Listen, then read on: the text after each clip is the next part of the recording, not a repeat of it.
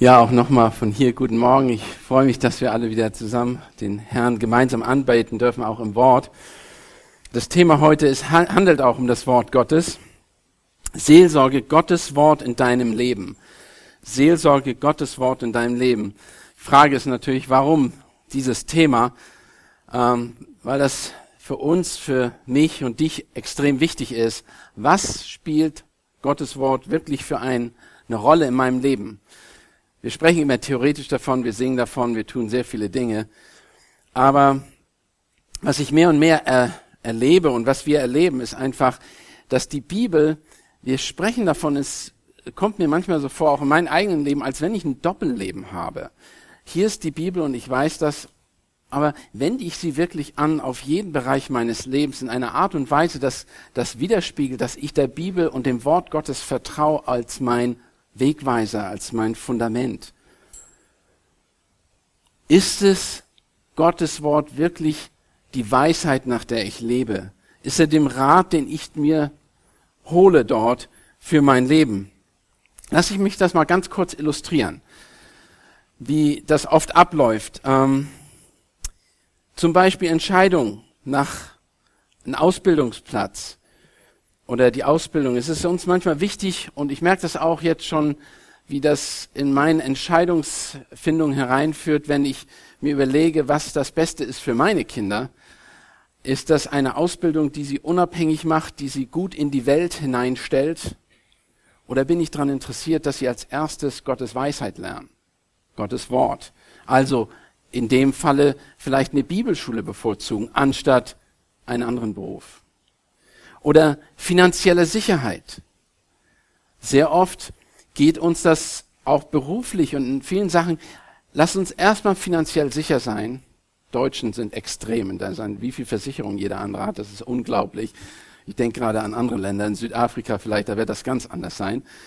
Aber da ist das eben so, dass wir, wir haben für jede Sache eine Versicherung. Und doch lesen wir Matthäus 6,33. Trachte erst nach Gottes Reich. Position.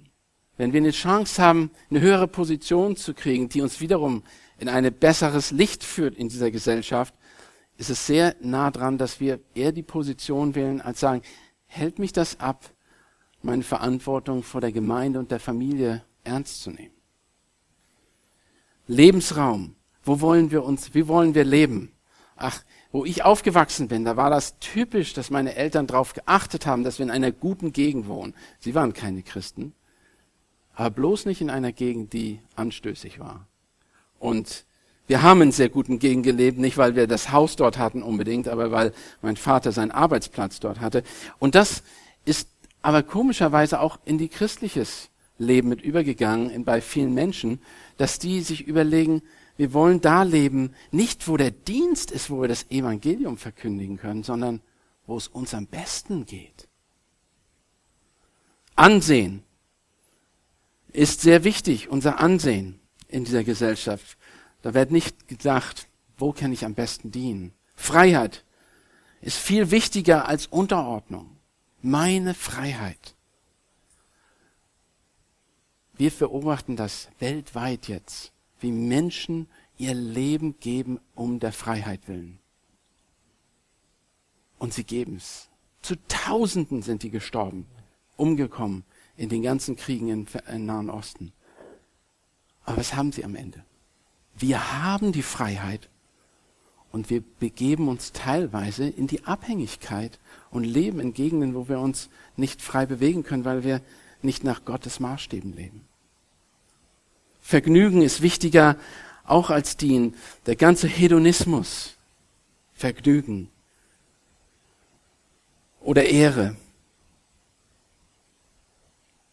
Ach, es gibt, ich könnte weiter und weiter aufzählen.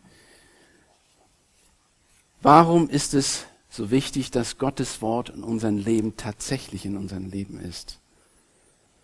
Und ich möchte heute drei Punkte es geht heute, werde ich, um, äh, werden wir drei Punkte werde ich beleuchten und äh, es ist ziemlich umfangreich, dann muss ich ganz einfach sagen, ein, Unterpu ein, ein Punkt hat 22 Unterpunkte, also ihr müsst schnell mitschreiben, okay? Ah, gut, ich werde vorsichtig sein. Ich werde das nicht so machen, dass ihr denkt, okay, 22 Unterpunkte. Äh, Erstens, Probleme, mit denen wir uns konfrontiert sehen. Probleme im Leben, mit denen wir uns konfrontiert sehen. Das ist der erste Punkt. Zweitens, Charakterzüge, die wir verkörpern sollen. Charakterzüge oder Wesenszüge, die wir verkörpern sollen. Drittens, die Bibel, das Werkzeug, das wir benutzen sollen. Diese drei Punkte. Nochmal. Erstens, Probleme, mit denen wir uns konfrontiert wissen oder werden. Charakterzüge, die wir verkörpern sollen. Drittens, die Bibel, das Werkzeug, das wir benutzen sollen. Grundlage für alles, was wir machen, müssen wir natürlich erstmal voraussetzen, was ist unser Maßstab, wonach richten wir?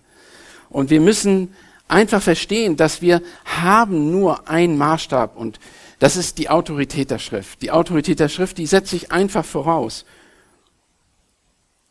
Egal, ob wir Eltern sind, Regierende sind oder Älteste sind, vertrauen wir Gottes Wort. Ganz simple Frage in der Seelsorge, und Seelsorge möchte ich nicht verstehen als jetzt ein Fachperson oder dergleichen. Seelsorge ist nichts anderes, als Gottes Wort zu benutzen in dem Einanderstellen zwischen jedem von uns. In der Ehe, Eltern, Kinder, in der Jüngerschaft. Ich benutze einfach nur Seelsorge, weil das so ein typischer Begriff ist dafür, aber im Grunde genommen ist das nichts anderes als Gottes Wort praktisch ansetzen, benutzen.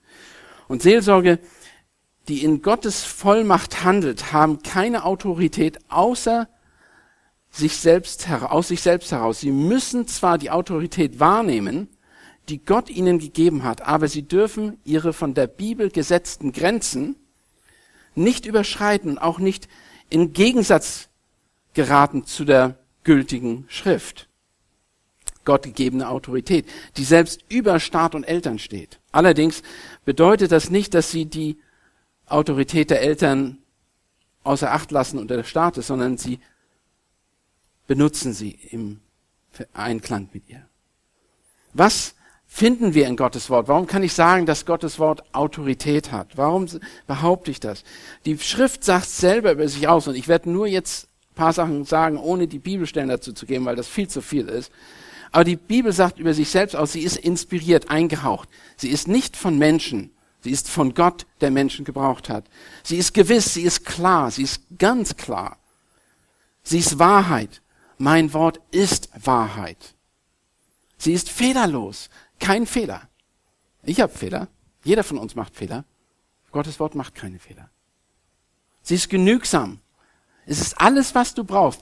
Seid ihr mal nach, weißt du, wenn man, eine Sache, wo man nicht von Genüge kriegt, ist Geld, Reichtum, und äh, Reichtum oder aber auch Essen.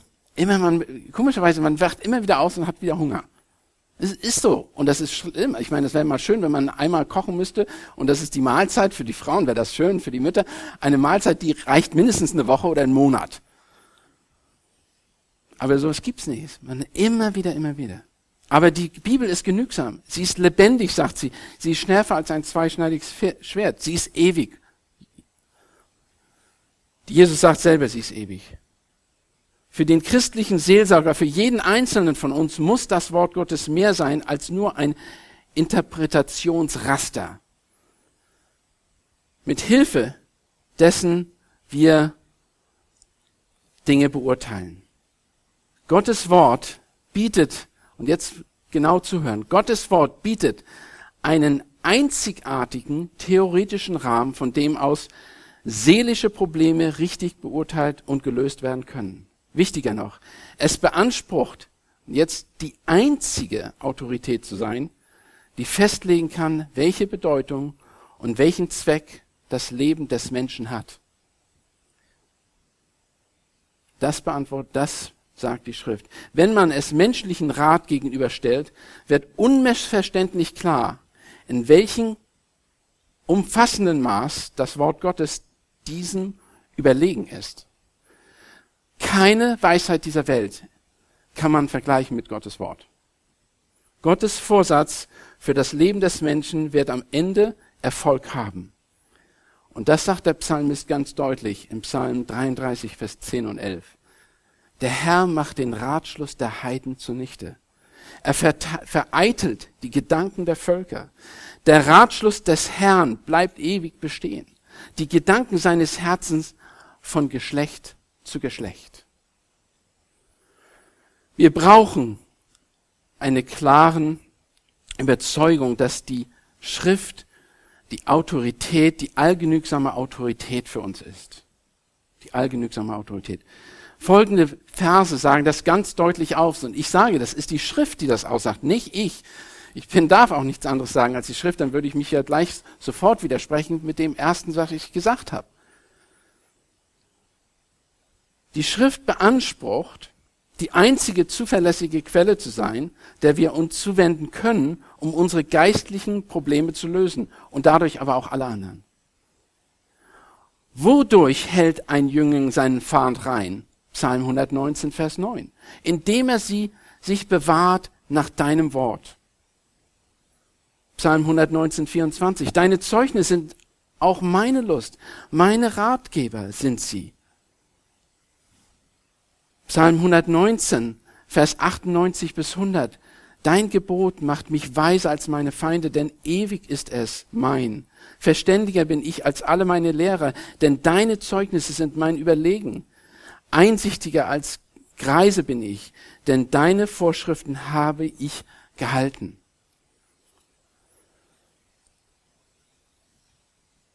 Und im Neuen Testament, die Stelle, mit der wir uns heute auch noch mehr befassen werden, ist, wo Timotheus, wo, Paulus zu Timotheus spricht, in 2. Timotheus 3, Vers 16 und 17, alle Schrift ist von Gott eingegeben und nützlich zur Belehrung, zur Überführung, zur Zurechtweisung, zur Erziehung in der Gerechtigkeit, damit der Mensch Gottes ganz zubereitet sei, zu jedem guten Werk völlig ausgerüstet. Und ich könnte Dutzende andere Stellen aufzählen. Also es, ich könnte den ganzen Morgen nur hier sehen und das sagen, was Gottes Wort über sich selber aussagt. Aber was ist das? Was ist, und wie gehen wir mit diesem Wort in der biblischen Seelsorge um? Wie gehen wir mit Gottes Wort in biblischer Seelsorge miteinander um? Was müssen wir, was müssen wir voraussetzen, beziehungsweise worauf müssen wir achten? Wir müssen darauf achten, dass die Bibel, dass alles, was wir machen, bibelbasierend ist. Es muss bibelbasierend sein. Es muss auf der Schrift basieren. Klar gesagt gerade. Es muss Christus zentriert sein. Das Thema der Bibel ist Christus im Mittelpunkt. Und es muss gemeindezentriert sein wie wir heute hier sind, die Ortsgemeinde. Es muss sich in diesen Wänden abspielen, weil wir sind diejenigen, die glauben an Gottes Wort und danach leben wollen. Das sind wir, das verkünden wir nach außen. Wir sind die Zeugnis des Jesu für Jesus Christus in dieser Welt.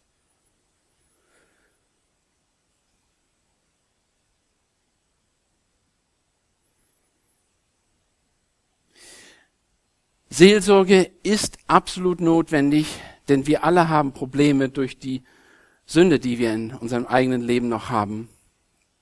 Und wir brauchen einander. Wir brauchen Seelsorge. Wir brauchen Zurechtweisung durch das Wort.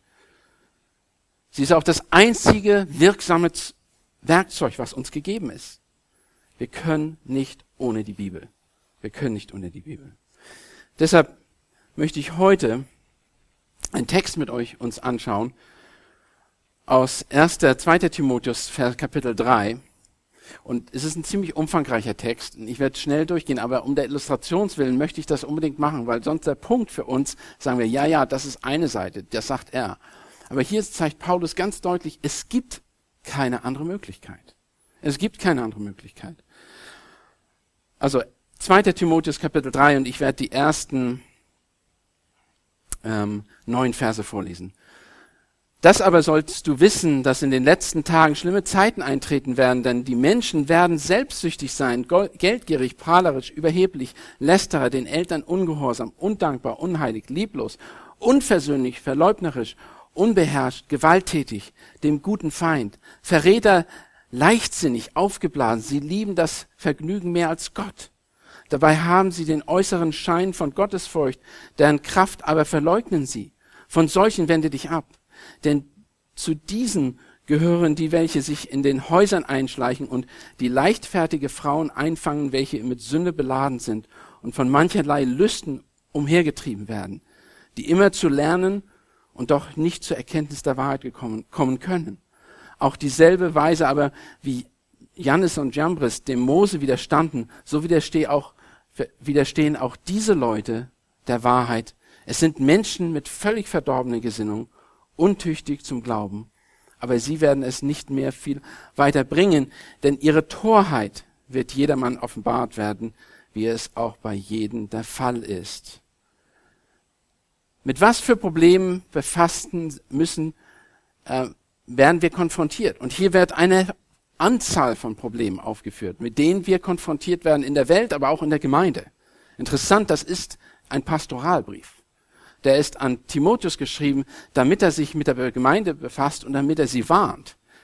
Und es ist aber auch gleichzeitig dieser Unterschied dargestellt. So soll es nicht sein. Und wir werden nachher noch dazu kommen, wie es sein soll. Aber um der Illustration willen, was meint er mit diesen ganzen Sachen, die er hier aussagt? Das aber sollst du wissen, sagt er. Du sollst es wissen, du sollst das nicht ignorieren. Schlimme Zeiten werden eintreten. Und das Kennzeichnen für die schlimmen Zeiten ist, dass Gottes Wahrheit und somit Gottes, Gott selber von Menschen, menschlichen Ideen ersetzt werden. Das ist es. Und wir sind in dieser Zeit immer mehr in der Gemeinde. Wir benutzen die Worte, christliche Worte, aber ersetzen die mit menschlichen Weisheiten. Wir müssen jedes Wort heute erklären. Was ist überhaupt noch Wahrheit? In der Küche habe ich gelernt, das ist ganz interessant, was man als frisch sagen darf, was frisch ist. Zum Beispiel frisch gefroren und nicht kein, also keine Zusätze, dürfen bis zu zehn Prozent Wasser zugeführt werden. Also, wenn du was kaufst an Fisch, dann bekaufst du eigentlich nur 90 Prozent Fisch, 10 durfte zugeführt, das ist gesetzlich festgestellt. Weißt du aber nicht. Deshalb ist es immer so doof, wenn du Fisch, gefrorenen Fisch kaufst, du tauchst ihn auf und sagst, äh, das sah doch viel mehr aus. Aber so ist es auch bei uns Menschen mittlerweile in der Gemeinde. Wir sagen etwas, meinen aber was ganz anderes. Wenn du das alles wegpulst, dann siehst du auf einmal, hm, das ist aber gar nicht, wovon ich gedacht habe, wir sprechen. Und er sagt, dass diese schlimm eintreten werden. Der Geist, und in 1. Timotheus 4, Vers 1 bis 2 sagt, dass der Geist aber sagt ausdrücklich, dass in späteren Zeiten etliche vom Glauben abfallen und sich irreführenden Geistern und Lehren von der Dämonen zuwenden werden durch die Heucheleien von Lügenrednern, Rednern, die in ihrem eigenen Gewissen gebrandmarkt sind. Und das Schlimme, was hier angesprochen, schlimme Zeiten ist, beklagenswert sind sie. Das sind diese Situationen innerhalb der Gemeinde, die treten innerhalb der Gemeinde auf.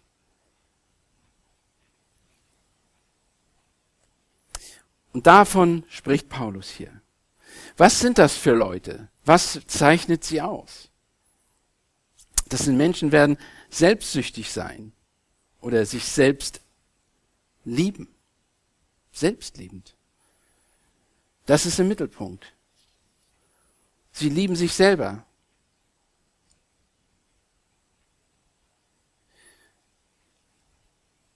Und gehen weg, das sind, und das ist, wenn du, wenn du die, wenn du diese Philosophie der Selbstliebe nehmen würdest, dann kommst du direkt hin zum Psychologie. Weil das Zentrum ist das Mensch, ist der Mensch. Es geht um den Mensch, es geht nicht mehr um Gott. Es ist ein bisschen krass, aber das ist mehr oder weniger, das ist, was Karl Rogert und Erich Fromm gesagt hat. Wenn du, du musst dich erstmal selbst lieben, bevor du andere lieben kannst. Totaler Schmarrn. Totaler Schmarrn. Wir lieben uns sowieso schon zu viel selbst. Deshalb sündigen wir. Deshalb sind wir so interessiert an unseren eigenen Guten, was, wie es uns geht.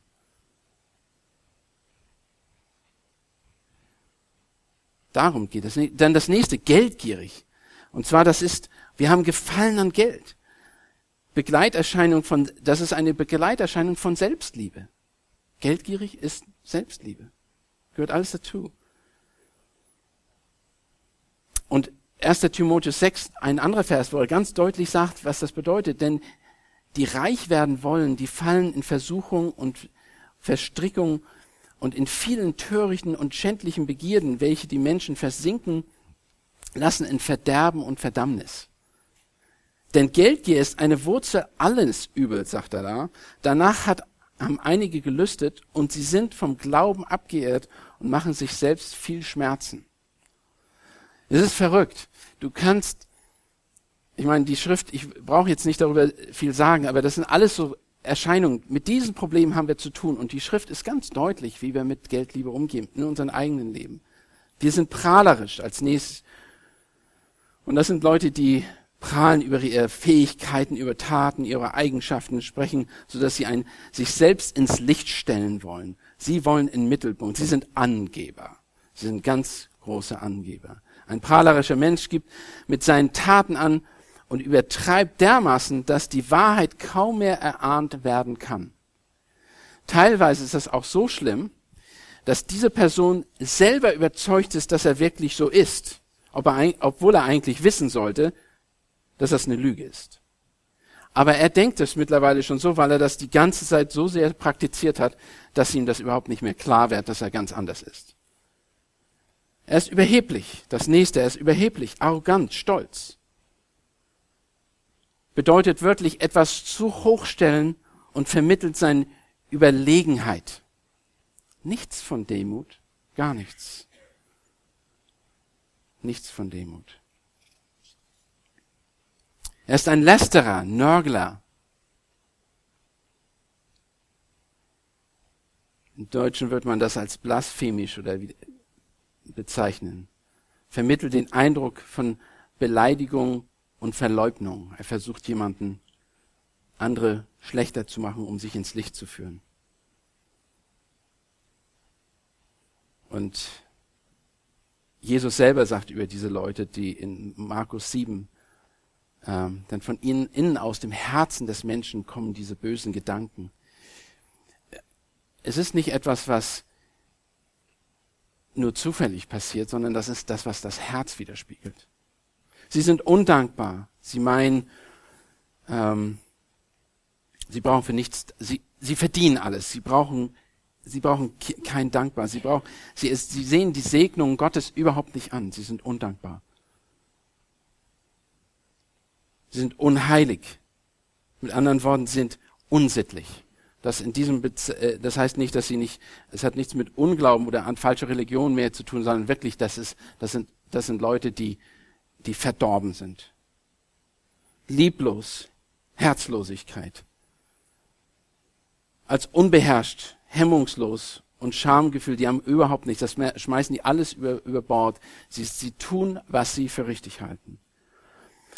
Das sind alles Übertreibungen, ich verstehe das, das sind alles sehr krasse Sachen.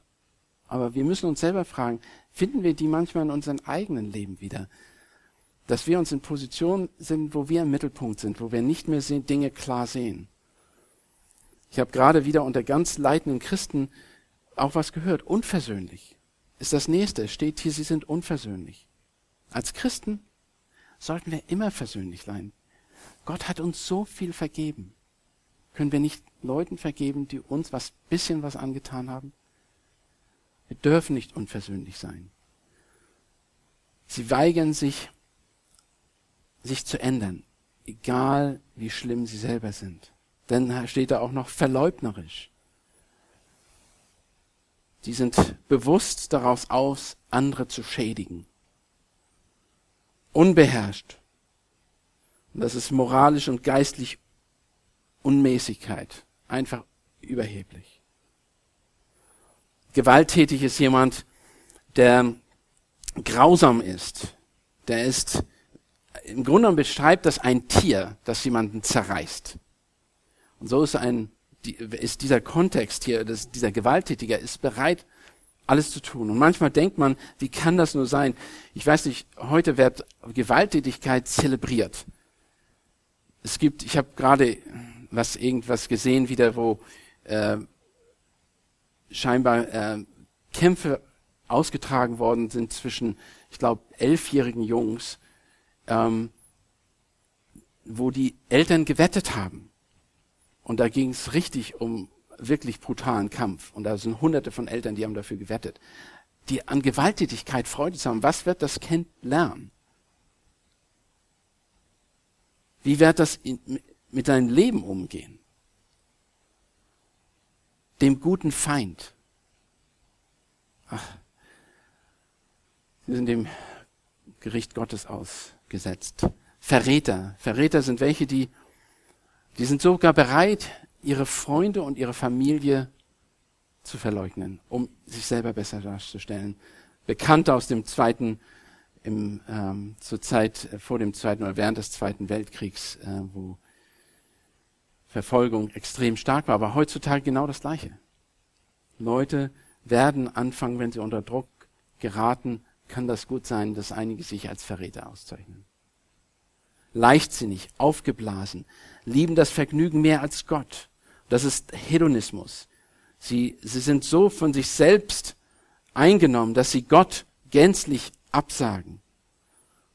Es geht alles nur ums Vergnügen. Man muss, es geht um sein eigenes Vergnügen in jeder, jeden Bereich. Ob das Essen, Sexualität ist oder was immer das ist. Und äußerlich haben solche Leute ein Anschein der Gottesfurcht. Ein Anschein der Gottesfurcht. Es ist wie eine Silhouette, ein Schema, ein Schatten hervorbringen. Und das ist echt erstaunlich. Du weißt nicht, das Verhalten ist richtig. Es, es, sie sagen das Richtige, sie sind im richtigen Umfeld, aber irgendwas stimmt nicht. Da ist kein Wachstum in ihrem Leben, da ist keine wirkliche Veränderung. Wenn du hier vor drei Jahren das hier gesehen hast und sie heute siehst, hm, irgendwie ist nichts passiert. Aber sie, sie, sie sagen mit Überzeugung, dass es so sein soll, dass es so ist.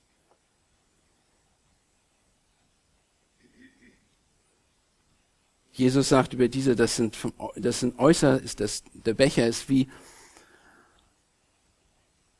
also sie, sie sind, er beschreibt sie als voll Raub und Unmäßigkeit. Dann wird gesagt, deren Kraft aber verleugnen sie. Obwohl sie ihre Botschaft sehr überzeugend vollbringen, äh, ja, rüberbringen können, bleiben sie dennoch leer, wertlos und für alle, die im Glauben schenken, letztendlich verdammt. Es ist nicht wirklich tief, es ist nicht wirklich das Wort, was da spricht, sondern es sind Meinungen vielleicht über das Wort. Und dann illustriert er das Ganze in Vers 6.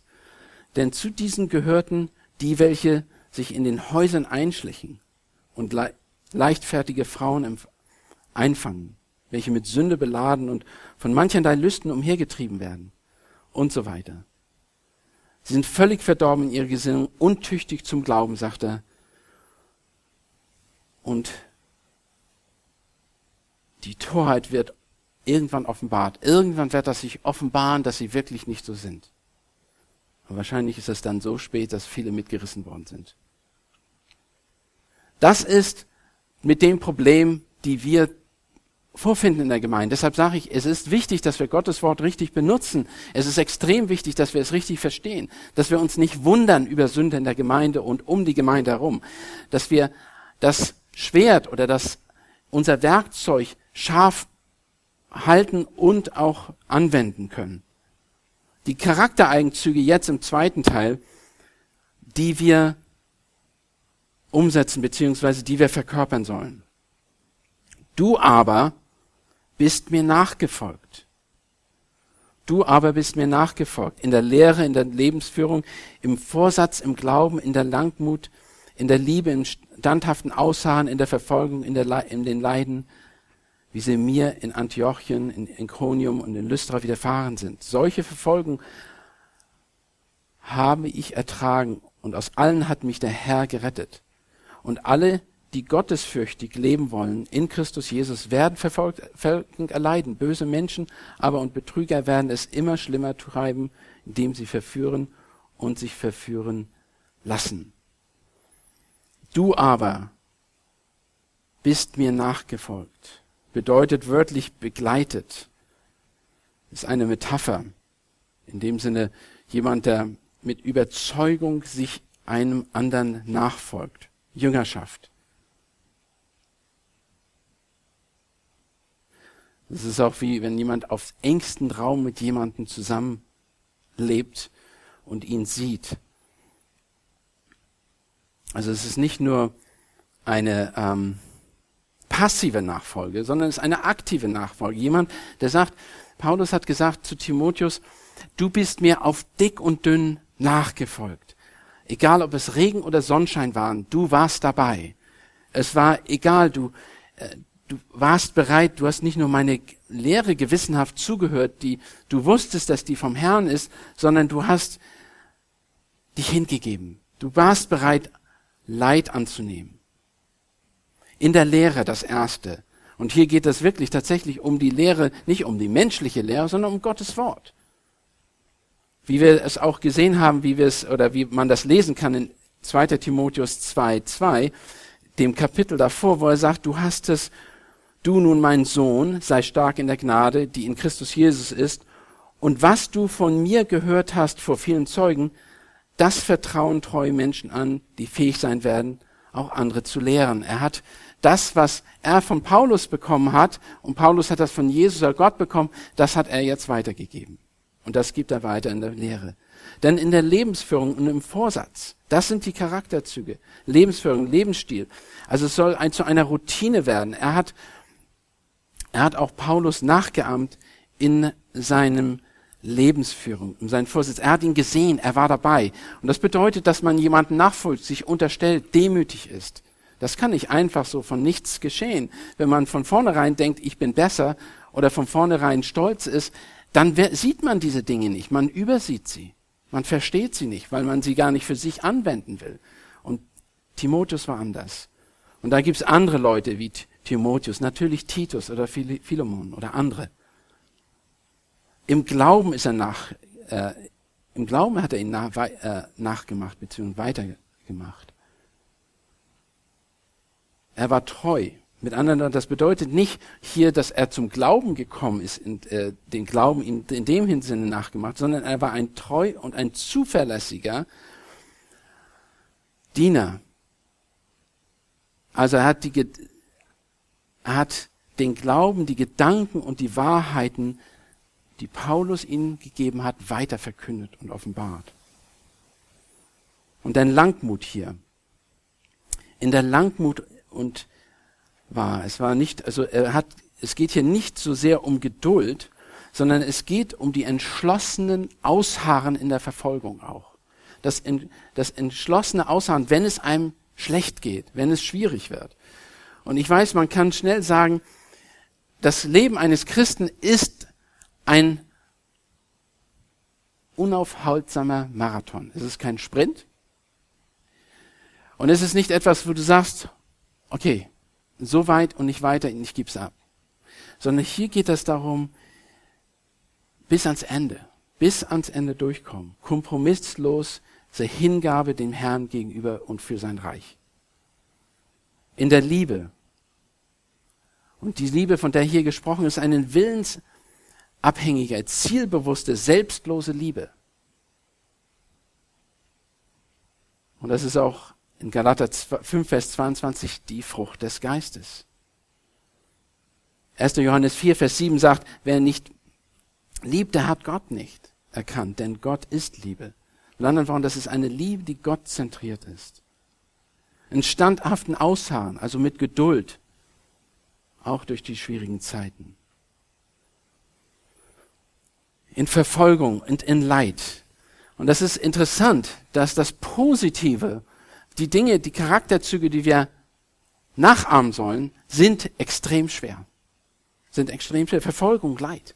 Wir können sie gar nicht tun aus unserer eigenen Kraft raus. Wir können sie nur tun aus der Kraft Gottes raus.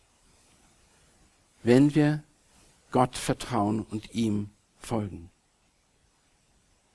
Was sind aber die Werkzeuge? Was sind aber die Werkzeuge, die wir benutzen sollen?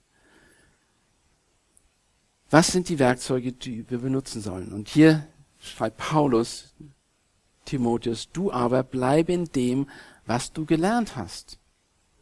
Und was dir zur Gewissheit geworden ist, dass da du weißt, von wem du es gelernt hast. Und weil du von Kindheit an die heiligen Schriften kennst, welche die Kraft haben, dich weise zu machen zur Errettung durch den Glauben, der in Christus Jesus ist. Alle Schrift ist von Gott eingegeben und nützlich zur Belehrung, zur Überführung, zur Zurechtweisung, zur Erziehung in der Gerechtigkeit, damit der Mensch Gottes ganz zubereitet sei, zu jedem guten Werk völlig ausgerüstet. Die Bibel ist das Werkzeug, das wir benutzen sollen. Und sie ist auch das eigentlich das einzige Werkzeug, das wir benutzen sollen. Wann geschieht das? Der Zeitraum. Er sagt hier, bleib in dem, was du gelernt hast und was dir zur Gewissheit geworden ist Von Kindheit an, sagt er hier. Das Wort Gottes, das Werkzeug, das uns gegeben hat, die Bibel, ist von Anfang an unseres Lebens wichtig.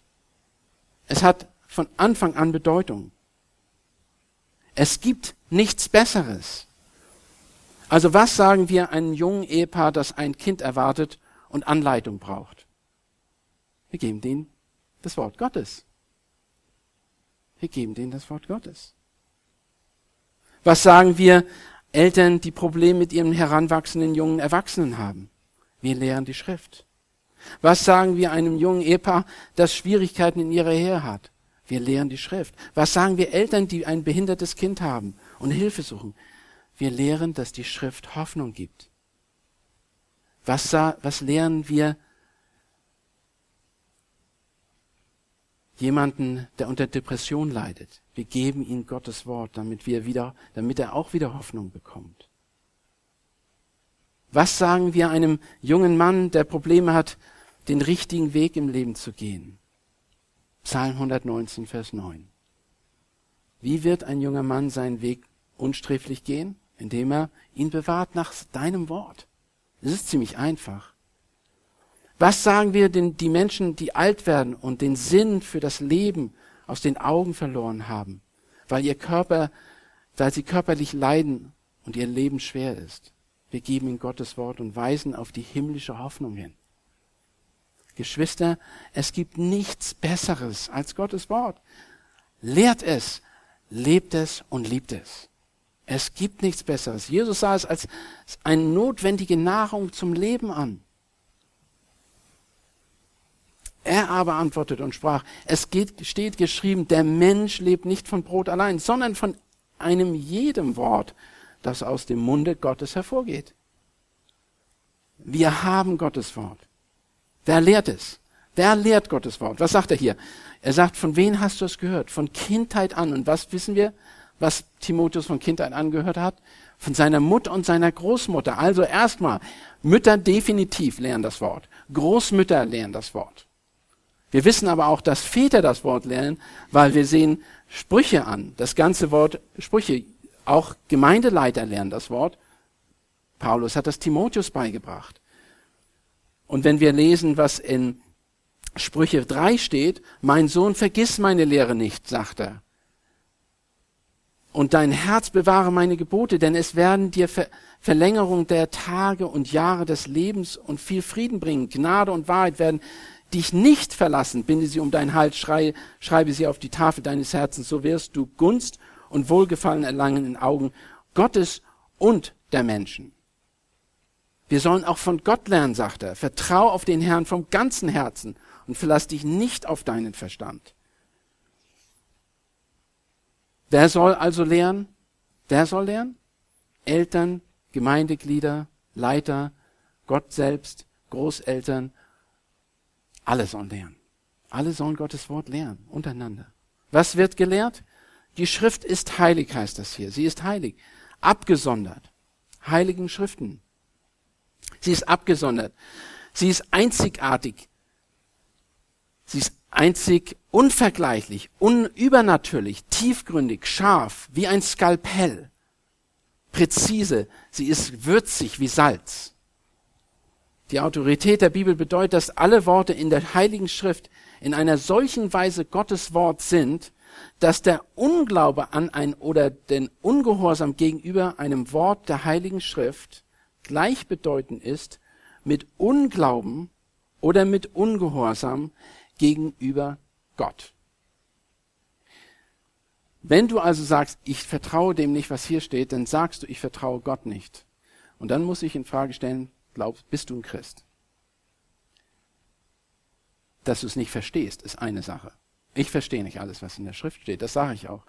Ich kann sagen, ich verstehe nicht alles, aber ich glaube alles von vornherein. Weil die Schrift nicht von mir beurteilt wird, sondern sie beurteilt mich und ich unterstelle mich der Schrift. Und das müssen wir alle tun. Mose hat das ganz interessant gesagt, was er folgendes gesagt hat zu Mose. Mose hat das im fünften Buch Mose folgendermaßen ausgedrückt. Und diese Worte, die ich dir heute gebiete, sagt er zu Israel, sollst du auf deinen Herzen tragen. Das bedeutet nicht, dass wir jetzt die Bibel hier mit irgendwie ein Band über unser Herz binden. Das hat er nicht gemeint. Er meint also wirklich benutzen Herzen. Und du sollst sie deinen Kindern einschärfen, davon reden, wenn du in deinem Haus sitzt oder wenn du auf dem Weg gehst, wenn du dich niederlegst und wenn du aufstehst und wenn du und du sollst sie zum Zeichen auf deine Hand binden und sie sollen in deinem Erinnerungszeichen über die Au deinen Augen sein. Und du sollst sie auf den Pfosten deines Hauses und deinem Tor schreiben. 5. Mose 6, Vers 6 bis 9. Der Schama. Deshalb lesen wir die Schrift, auch, sehen wir auch in der Schrift Folgendes, was wir heute Morgen schon gelesen haben. Zu Josua sagte Gott, dass wenn er sich an dein Wort hält, er Gelingen finden wird. Der Psalmist sagt Folgendes. David hat es geschrieben, gleich der erste Psalm, und das ist wichtig, die ersten Bücher meistens, und der erste Psalm beschreibt die Rest der 150 Psalme.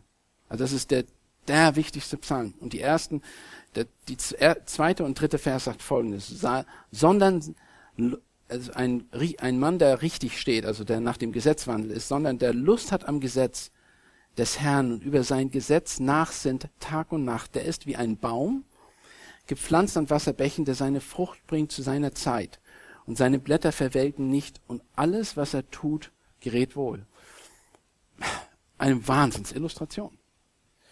Mit anderen Worten, wenn wir uns an dem Wort halten, dann verspricht uns die Schrift, dass wir Frucht tragen werden zu der richtigen Zeit und dass wir wachsen werden. Nachdem wir also das erstmal festgelegt haben, müssen wir jedoch auch anerkennen, dass viele Menschen sogar unter dem Volk Gottes tatsächlich die Bibel trotzdem missverstehen. Obwohl die Bibel also klar ist und in jeder Hinsicht für uns Hilfe bedeutet, sind es Menschen, die sie trotzdem nicht richtig verstehen. Das müssen wir trotzdem wissen. Aber Timotheus geht weiter, beziehungsweise Paulus geht weiter zu Timotheus und er sagt auch, wie, durch welche Kraft sollen wir sie lernen? Wie können wir sie, wir, wir sie lernen? Und welche Kinder haben, Heilige Schrift kennst, welche die Kraft haben, dich weise zu machen? Und von der Kraft, der ihr spricht, ist durch die Kraft des Heiligen Geistes. Es ist nicht, es ist eine übergeordnete Kraft. Wir können das nicht selber machen. Wir haben nicht die Macht, Gottes Wort so wirklich so zu benutzen, dass wir wirklich Menschen verändern können direkt. Da muss der Heilige Geist mitwirken. Jesus hat das ganz deutlich gemacht, indem er seinen Jüngern gesagt hat, ich, ich lasse euch nicht im Stich. Ich sende euch einen Beistand. Und das heißt in griechischen Parakletos, also ein Anwalt, ein Beispand, ein Helfer, ein Fürsprecher, ein Berater. Und mit anderen Worten, man könnte auch sagen, ein Seelsorger schicke ich euch, den Heiligen Geist. Der wird euch das Wort klar machen. Wenn Seelsorge ihrem Wesen nach Heilig, Heiligen dient, dann ist der Heilige Geist die wichtigste Person in der Seelsorge. Im Grunde genommen ist der Heilige Geist der Seelsorge. Also, wozu hat sie Kraft? Gottes Wort, sie hat Kraft, weise zu machen, zur Errettung an erster Stelle. Und ohne dem Wort Gottes kann keiner errettet werden. Ohne dem Wort Gottes kann keiner errettet werden. Die Notwendigkeit der Heiligen Schrift bedeutet, dass die Bibel notwendig ist, um das Evangelium zu kennen, um geistliches Leben aufrecht zu erhalten und Gottes Willen zu erkennen. Aber sie ist nicht nur, sie ist also dafür notwendig, dass wir das Evangelium erkennen, dass wir geistliches Leben überhaupt zum Leben kommen. Aber sie ist nicht notwendig, und das muss ich dazu sagen, um Gottes Existenz zu erkennen. Die können wir nicht nur notwendig, wir können Gottes Existenz an der Schöpfung erkennen, Psalm 19. Und seinen Charakter können wir auch in dem, in dem wieder, sich, spiegelt sich auch darin wieder. Wo macht er sie denn? dazu? äh, Gottes Kraft haben, weise zu machen zur Errettung durch den Glauben in Jesus Christus. Apostelgeschichte 4, Vers 12 sagt ganz deutlich, nur in Jesus Christus, nur in seinem Namen ist Errettung. Und es ist von Gott eingegeben, sagt er hier, das ist, und dieses eingegebene Wort, das eingehauchte Wort ist nützlich zur Belehrung, zur Überführung, zur Zurechtweisung, und in der Erziehung. Also welche Bereiche der Belehrung sind nicht angegeben hier, aber man nimmt an alle Bereiche der Belehrung. Das ist interessant, wenn wir an das Schulsystem denken, ne? an alle Schulsysteme bedenken. Wir als Eltern von Kindern, die, die im Glauben stehen, sollten wissen, dass über alles Wichtige, was noch viel wichtiger ist als alles, was die Schule uns bei den Kindern beibringen kann, ist, dass wir das Wort denen beibringen. Ich sage nicht, dass die Schule nicht wichtig ist, aber ich sage, was noch wichtiger ist, ist, dass die zuerst Gottes Wort kennen. Und das nicht nur, indem wir davon sprechen, sondern indem wir das auch leben. In der Überführung, was benutzen wir nicht? Wir überführen sie durch Gottes Wort, zeigen ihnen deutlich, wenn etwas falsch ist und Zurechtweisung, mit anderen Worten zurechtbringen, etwas gerade machen und in der Erziehung, in der Gerechtigkeit. In der Gerechtigkeit. Und dann heißt es, geht das noch einen Schritt weiter. Ganz zubereitet bedeutet vollständig, nicht nur teilweise, sondern ganz und gar. Es bedarf keinem zusätzlichen Information. Die Schrift reicht aus, mehr brauchen wir nicht. Mehr braucht auch ich und du nicht. Wir brauchen nicht mehr ganz zubereitet. Vollständig. Das ist interessant. Also sie hört nicht nur auf und sagt bisschen. Also du kannst die Schrift in diesem Bereich gebrauchen, sondern ganz zubereitet. Und dann zu jedem guten Werk. Nichts ist ausgeschlossen. Alle Bereiche im Leben sind, haben Gültigkeit. Alle Bereiche im Leben haben Gültigkeit. Und dann noch völlig ausgerüstet. Zu jedem guten Werk völlig ausgerüstet. Wir brauchen tatsächlich nichts mehr. Wir haben alles notwendig, was notwendig ist. Ähm, ich glaube, deutlicher geht's einfach nicht, was hier Paulus versucht, Timotheus zu vermitteln, bevor er hingerichtet wird und die Gemeinde ihn übergibt. Lass mich noch einige Stellen am Ende lesen und uns einfach nochmal darauf hinweisen, warum das Wort, Gottes Wort in unserem Leben so wichtig ist. Warum das so wichtig ist. 5. Mose 12, Vers 32 sagt folgendes. Das ganze Wort, das ich euch gebiete, das sollt ihr bewahren, um es zu tun. Du sollst nichts zu ihm hinzufügen und nichts von ihm wegnehmen. Sprüche 30, Vers 5 und 6. Alle Rede Gottes ist geläutert. Er ist ein Schild denen, die ihm vertrauen. Tu nichts zu seinen Worten zu, damit er dich nicht bestrafe und du als Lügner dastehst. Das ist negativ ausgedrückt, aber positiv gemeint. Wir brauchen nichts mehr. Offenbarung 22, Vers 18 und 19. Für wahr, ich bezeuge jeden, der die Worte der Weissagung dieses Buches hört. Wenn jemand etwas zu diesen Dingen hinzufügt, so wird Gott ihm die Plagen zufügen, von denen in diesem Buch geschrieben steht. Und wenn jemand etwas wegnimmt, von den Worten des Buches dieser Weissagung, so wird Gott wegnehmen seinen Teil von dem Buch des Lebens und von der heiligen Stadt und von den Dingen, die in diesem Buch geschrieben stehen. Das sind die letzten Verse fast der Bibel. Offenbarung 22, Vers 18 und 19. Ich glaube, Gott will uns hier was sagen. Er sagt, erstens, dass wir alles haben, was wir brauchen in der Schrift. Ihr müsst, dürft an diesem nicht rumschrauben, wie ihr das für richtig haltet. Vertraut mir, vertraut dem Wort. Die Genügsamkeit der Schrift sollte uns ermutigen, während wir herauszufinden versuchen, was Gottes von Gott will, dass wir denken oder tun, dass wir da Genügsamkeit haben. Wir sollen davon ermutigt sein, dass alles, was Gott uns über jede Frage mitteilen möchte, in der Bibel zu finden ist. Dieses bedeutet nicht, dass die Bibel alle Fragen beantworten würde, die wir uns ausdenken könnten. Das bedeutet sie nicht. Denn was verborgen ist, das steht bei dem Herrn, unseren Gott. 5. Mose 29, Vers 29. Aber es bedeutet sehr wohl, dass wenn wir mit einem Problem von echter Wichtigkeit für unser Christenleben konfrontiert sind, wir mit der Zuversicht an die Schrift herangehen dürfen, dass Gott uns aus ihrer Hilfestellung für jedes Problem geben wird. Er wird uns Hilfestellung geben für jedes Problem, wie es die Schrift verspricht. Geschwister, lasst uns daran denken, was wir in Gottes Wort haben und es nicht leichtfertig abtun und auch immer mehr überlegen, wie kann ich die Schrift praktisch in mein Leben umsetzen, in allen Entscheidungsfindungen meines Lebens. In allen Entscheidungsfindungen meines Lebens. Lass uns aufstehen und beten.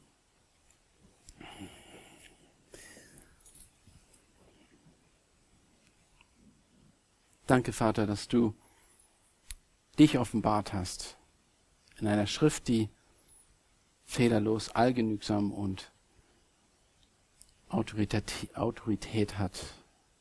Sie beansprucht, die einzige Wahrheit zu sein. Und sie zeigt auch deutlich auf, und es ist eine ganz natürliche Kritik, die aufgebracht wird, auch schon von Paulus, dass die Weisheit dieser Welt überhaupt nicht zu vergleichen ist mit der Weisheit Gottes. Und dass alle, die außen stehen, werden sagen, das ist Blödsinn, das ist Torheit, das ist dumm. Warum glaubt ihr an diese Sachen? Weil sie verblendet sind. Und Herr, nur der Geist kann uns wirklich in die Tiefe dieses Wort äh, leiten und dass wir es wirklich einsetzen können, als was es benutzt werden soll, als eine Richtschnur, ein Licht, die Wahrheit. Herr, wir danken dir dafür. Wir danken dir für die Geduld, die du mit uns hast. Und ich bitte, dass du offenbarst in unserem Leben, wo Dinge sind in unserem Leben, die sich noch, die wirklich angepasst werden müssen an dem Wort Gottes, die verändert werden müssen, die wo Dinge aufgedeckt worden sind, vielleicht sogar heute. Danke für die, für deine Güte und deine Gnade. Danke für das Wort und die unermessliche Tiefe und Weite dieser Wahrheit. In Jesu Namen. Amen.